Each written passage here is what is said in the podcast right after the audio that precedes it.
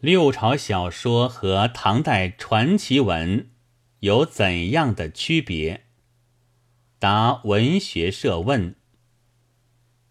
这试题很难解答，因为唐代传奇是至今还有标本可见的，但现在之所谓六朝小说，我们所依据的只是从《新唐书艺文志》。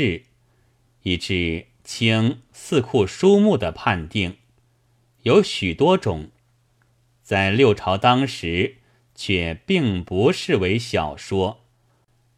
例如《汉武故事》《西京杂记》《搜神记》《续奇邪记》等，直至刘旭的《唐书经籍志》，还属于史部起居注。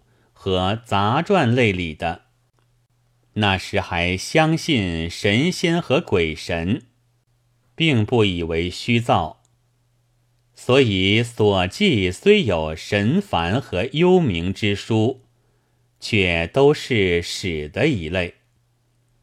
况且从晋到隋的书目，现在一种也不存在了，我们已无从知道。那时所视为小说的是什么？有怎样的形式和内容？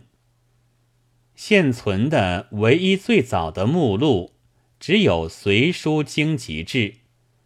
修者自谓元览马史班书，尽观王阮志录，也许尚存王简金书七志、阮孝绪七录的痕迹吧。但所录小说二十五种中，现存的却只有《燕丹子》和刘义庆传《世说》和刘孝标注两种了。此外，则郭子、孝林阴云小说《水事》，及当时以为隋代已亡的《青史子》《雨林》等。还能在唐宋类书里偶见一点遗文，单从上述这些材料来看，武断的说起来，则六朝人小说是没有继续神仙或鬼怪的，所写的几乎都是人事，文笔是简洁的，材料是笑柄谈资，但好像很排斥虚构。例如《世说新语》说裴其雨林及谢安语不实，谢安一说这书即大损身价云云，就是唐代传奇文可就大两样了，神仙人鬼妖物都可以随便驱使，文笔是精细曲折的。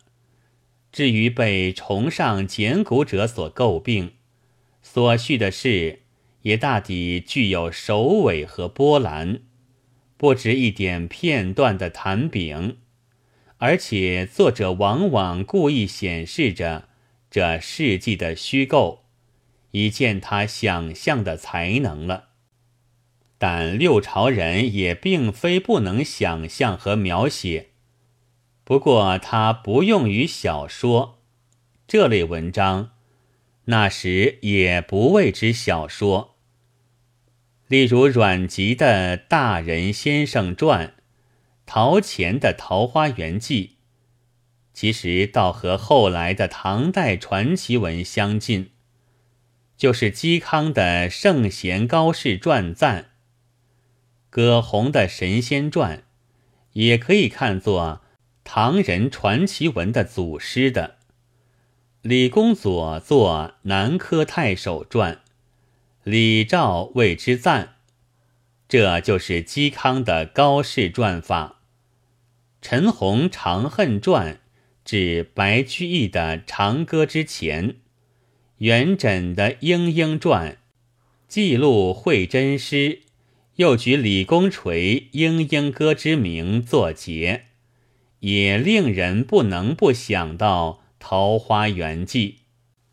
至于他们之所以著作，那是无论六朝或唐人，都是有所为的。《隋书经籍志》抄《汉书艺文志》说，以著录小说，比之荀彧除饶，就是以为虽然小说也有所为的明证，不过在实际上，这有所为的范围却缩小了。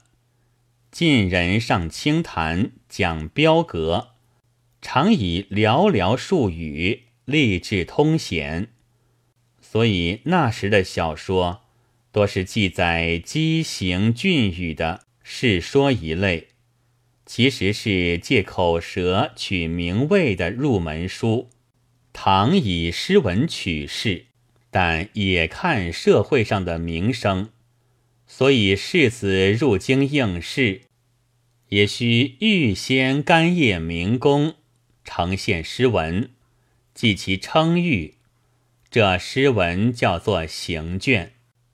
诗文既烂，人不欲观，有的就用传奇文来吸图一心耳目，获得特效了。于是那时的传奇文也就和敲门关很有关系，但自然只被风气所推。无所为而作者，却也并非没有的。五月三日。